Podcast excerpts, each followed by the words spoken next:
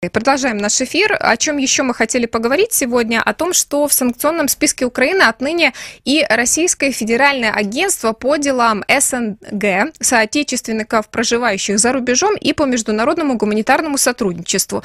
Это агентство известно нам под более да, упрощенным названием Россотрудничество. Эм, отмечу, что э, Совет безопасности и обороны Украины согласовал вот эти санкции, в частности, в отношении Россотрудничества 2 апреля, а за несколько несколько дней до этого, 29 марта, Министр культуры и информационной политики Украины Александр Ткаченко э, выражал надежду на то, что СНБО в ближайшее время рассмотрит э, деятельность Россотрудничества э, в Украине.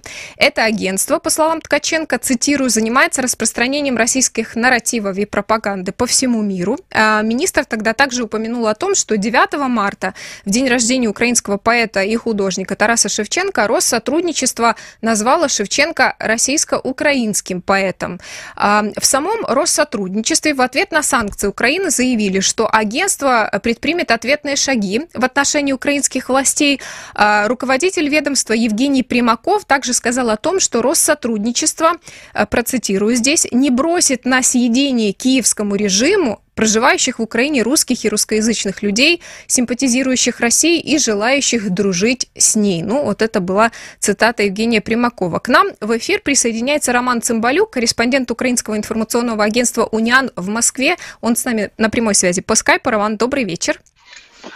Здравствуйте. Судя по вашему русскому языку, не доели украинцы русскоязычных граждан Украины. По Роман, вашей улыбке это видно. Э, Роман, э, смотрите, если говорить о Россотрудничестве, по полному названию этого агентства можно предположить, да, какие основные направления деятельности этого агентства. Э, тем не менее, как выглядит эта работа на практике и понятно ли вам, как украинскому журналисту, который живет в Москве, чем это Россотрудничество занимается?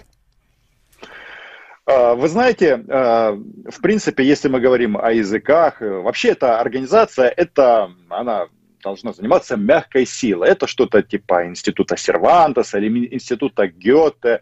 Ну, в российских реалиях как бы все немножечко э, имеет свои э, оттенки. И если мы говорим о русском языке где-нибудь, допустим, э, в ну, допустим, в Южной Америке, вполне возможно, а, если на этой базе будут созданы какие-то курсы, то от этого никто не умрет и не пострадает. А, в нашем случае, и ваш пример, и, кстати, мой, он говорит о том, что ну, мы неплохо говорим на русском языке, и нам не надо ходить в, Руссо... в Россотрудничество, в здание Россотрудничества, чтобы учить русский язык. Понятно, что в постсоветских странах, и в Украине в частности, но это такой один из филиалов российской пропаганды. То есть они тут к Шевченко примазываются и всякое такое. Но вы вот о Евгении э, Примакове вспомнили, а я вот иногда почитаю его телеграм-канал. И вот когда на российская пропаганда начала раздувать тему, что вот Украина обязательно нападет, то он у себя написал о том, что ну пора ответить, как бы будем бомбить, э, пришло время нанести на ракетные удары по стратегической инфраструктуре. Он в качестве цели назвал, например, здание офиса президента Украины, еще он говорил про электростанции, мосты. Ну, Это общем, уже будучи бы... на должности, да, возглавляя Россотрудничество?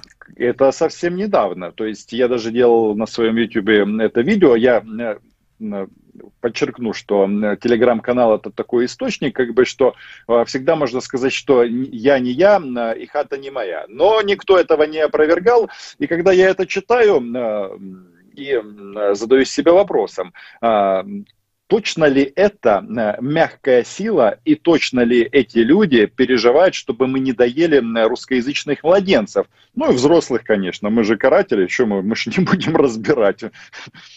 Сказал слово по-русски, полезай в печь. Поэтому э, эта организация, она очень своеобразна. И когда начали звучать э, заявления о том, что в принципе, а, может быть, все-таки э, прикрыть эту контору у нас в Киеве, которая, по сути, я не знаю, может, они каким-то шпионажем занимаются, но, как мне кажется, это, ну, такое символическое место. То есть просто вопрос э, символического присутствия, как, собственно говоря, и российское посольство в Киеве.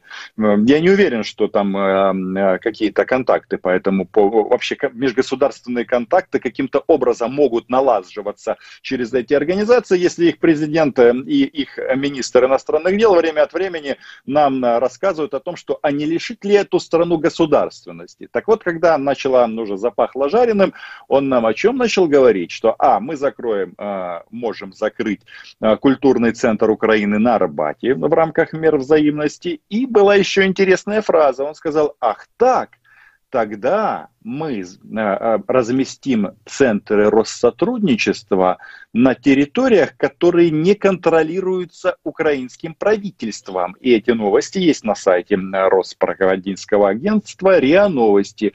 И я, честно говоря, думаю, если э, люди себе позволяют вообще вот этот вот э, набор фраз, то ну, я не знаю, а, это явно не это говорит о том, что вот эти вот стоны по поводу русскоязычных это ничем э, не что иное, как э, отвлекающий маневр. Я, кстати, э, насчет Россотрудничества сегодня спрашивал у Пескова. Вот вы будете как-то реагировать?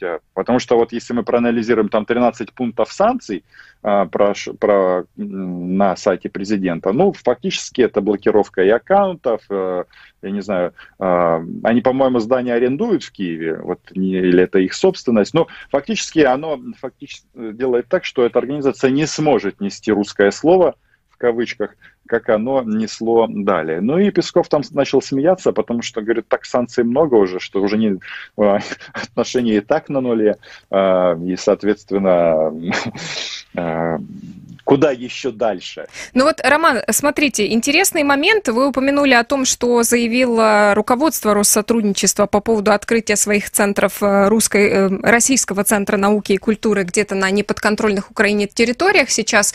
Ну, тут можно вспомнить, что вот такой вот центр, э, Российский центр науки и культуры от Россотрудничества появился в Симферополе в 2012 году. И как вы считаете, такие организации можно можно ли предположить, что на практике они могли влиять да, на все то, что произошло в конце концов в Крыму в 2014 году? Я не думаю, что у этой конторы было какое-то решающее, был решающий вклад в происходящее. В наших двухсторонних отношениях э, вот эти вот э, российские представители, и посольство, и Россотрудничество, они, ну, по сути, ни на что не влияют. Решение принимается в, в, в Кремле, а, лично Путиным, он об этом неоднократно нам говорил. А, так что а, это один из элементов, один из кирпичиков, который а, ну, должен способствовать одурманиванию граждан Украины, то есть элемент российской пропаганды, то есть, может, через культуру, может, через скрипки, может, еще через что-то и русский язык, но э, они же ничем не отличаются. Вот э, заявление, которое я перечислил, ну, скажите, чем это э, заявление главы этой организации отличаются от заявления, ну, не знаю, там, каких-нибудь там э, Киселевых, Скобеевых, Поповых или кого-то еще. Они при этом, при этом эта структура подведомственна Министерству иностранных дел России, да, но как-то звучит не совсем дипломатично, в принципе, как и Министерство иностранных дел России. Э, да, так вы понимаете, в чем дело? Там же вот э, вы, э, когда говорили о ней, вы полностью расшифровали эту организацию, вот что она представляет себе. То есть по связям с отечественниками, которые проживают за рубежом. Так вот, в российском концепте в определении, кто такие же российские соотечественники, по сути, они могут включить в себя всех граждан Украины без разбора, потому что мы все ходили в состав Советского Союза, вся наша страна как раз в этих соотечественников, но и потом защищать. Как они защищают а, людей, мы знаем, ну, это артиллерия, танки, пушки, буки в случае чего, если понадобится. Поэтому, как бы, э, на эту ситуацию нужно так вот посмотреть немножко шире, и она не про русский язык и э, не про какие-то гуманитарные связи. Использует он язык войны, точно такой же, как российское государство. Я говорю о Евгении Примакове.